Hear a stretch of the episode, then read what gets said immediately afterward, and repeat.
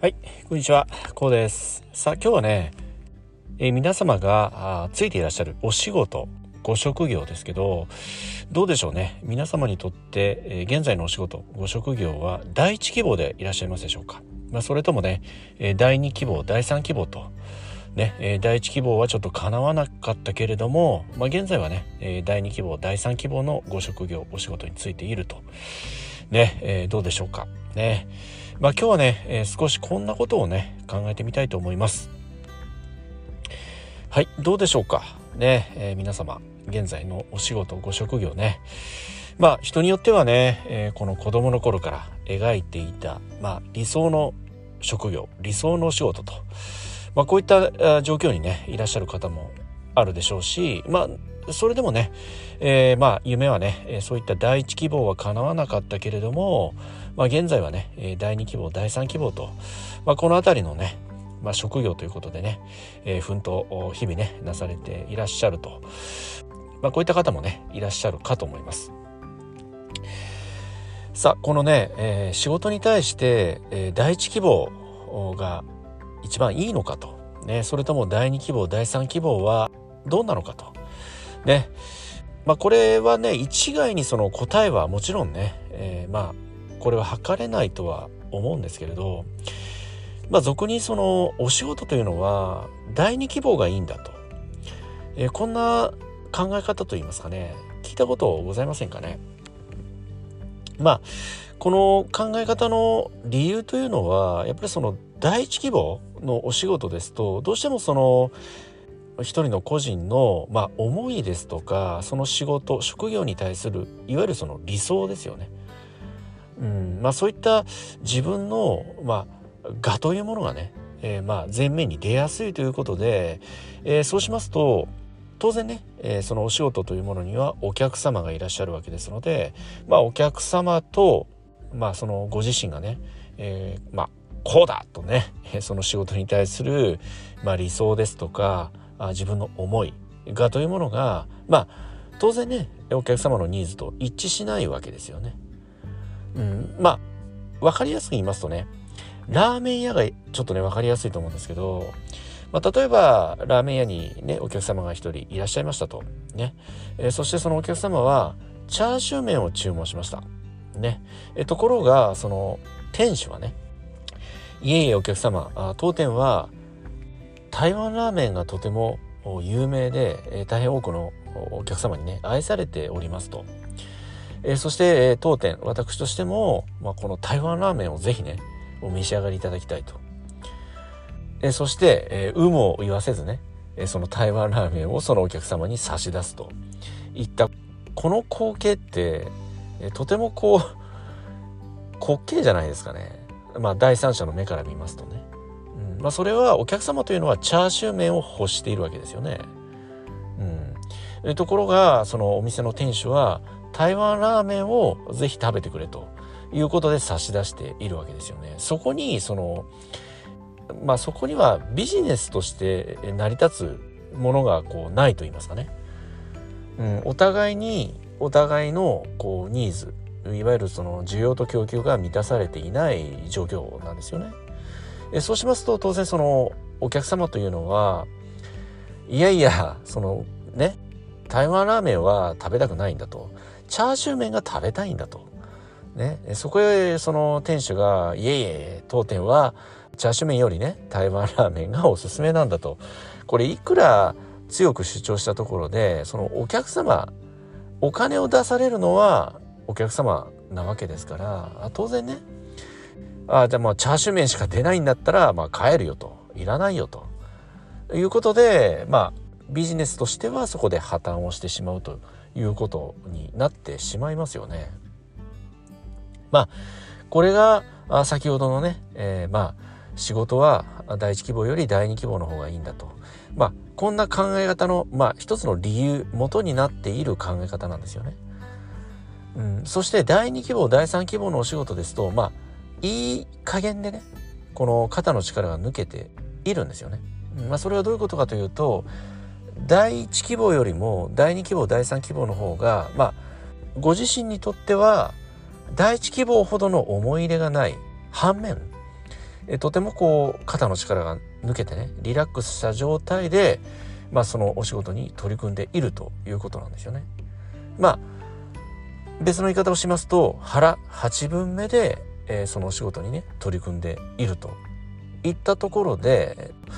まあね、えー、肩の力も抜けておりますしご自身のねまあ思いだとか我というものがあそこにはねさほど感じられないということで非常にこうお客様の方も受け取る際にねとてもこう軽いんですよね。軽やかと言いますか。うん。まあその軽やかという理由の一つは肩の力がね、えー、抜けている分お客様の要望注文ですとかね、えー、そういったものをまあ素直に受け取りやすいとこういうことなんですよね。なのでお仕事というものは第一希望よりも第二希望また第三希望の方がまあお仕事ビジネスとしてはとてもこうスムースにいきやすいとスムースに今結果を得られやすいと、まあ、こういう考え方でもあるんですよね。さあどうでしょうかね、えー、まあ皆様はあこのような考え方を踏まえますとね、えー、現在のお仕事第一希望でいらっしゃいますでしょうか。それともね、えー、第二希望第三希望といったねご職業についていらっしゃいますでしょうか。まあ僕はねちなみにまあ新卒でね、えー、まあ最初に入った会社というのはあいわゆる第一希望のね、えー、まあ職種といいますか職業でもありました、えー、なので、えー、当時はねえー、まあ、大変、まあ、喜びましたし、まあ、自分にとってもね夢が叶ったということでね、えー、大変こう、まあ、胸躍ると言いますかね、うん、こう心を高ぶらせてね、まあ、お仕事にね向かっていた、まあ、こんな記憶があります。まあ、それでもねやっぱりね、えー、まあ自分が求めていた、まあ、自分がこう希望した第一希望の仕事職業であったということからねそして、えー、新卒ですから当然、まあ、若いんですよね。うん、そのビジネスだとかそのお仕事というものは相手ねお客様が必ずあるといったその辺の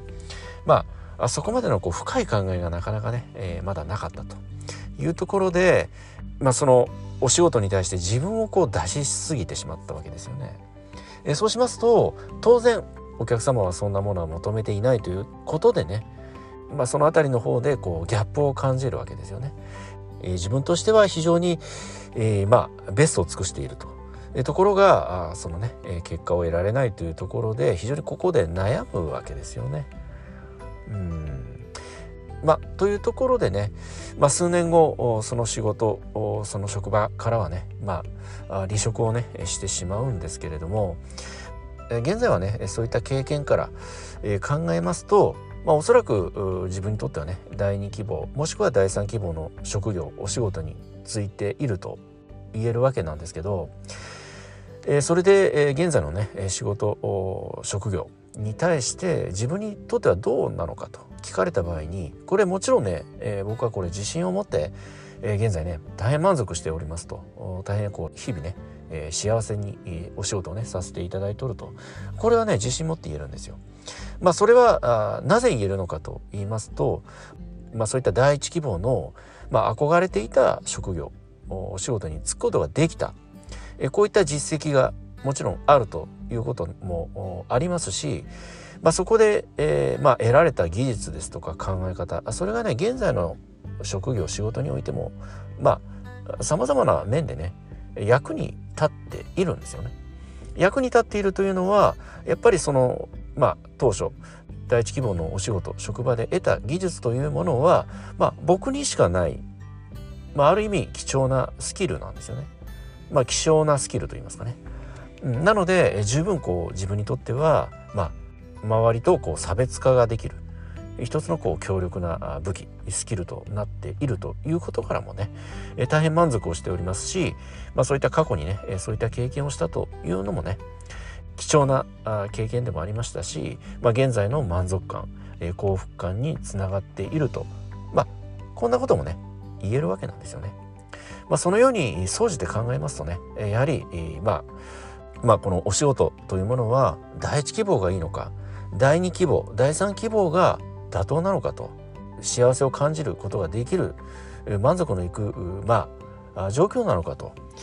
まあこれは結局のところそしてその人の状況経験によるというところかと思うんですけれどもどうでしょうかね？皆様。こういったことを総じて考えますとね。え、皆様ね。現在の皆様にとって、え、現在のねお持ちのお仕事そしてお月のご職業というのは、え、ご自身にとって第一希望でいらっしゃいますでしょうか？第二希望第三希望で、えー、いらっしゃいますでしょうか、え、そして、えー、日々ねそのお仕事に対して満足感幸福度はございますでしょうか？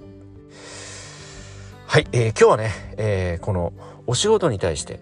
第一希望が、まあ、ベストと言えるのか？えそれともね第2希望第3希望がご自身にとってはねまあ幸福度満足感を得るには納得のいく、まあ、お仕事環境になるのだろうかと、まあ、こんなことをね、え今日は少しね、え考えてみました、えー、皆様はどのようにねお考えになられますでしょうか。はい今日はねこの辺りで音声の終わりにしたいと思います、えこの音声がねどなたかの人生にとって何らかのプラスや何らかのね気づきになれば大変僕もね嬉しく思います。ではまた次回の音声でお会いいたしましょう。ありがとうございました。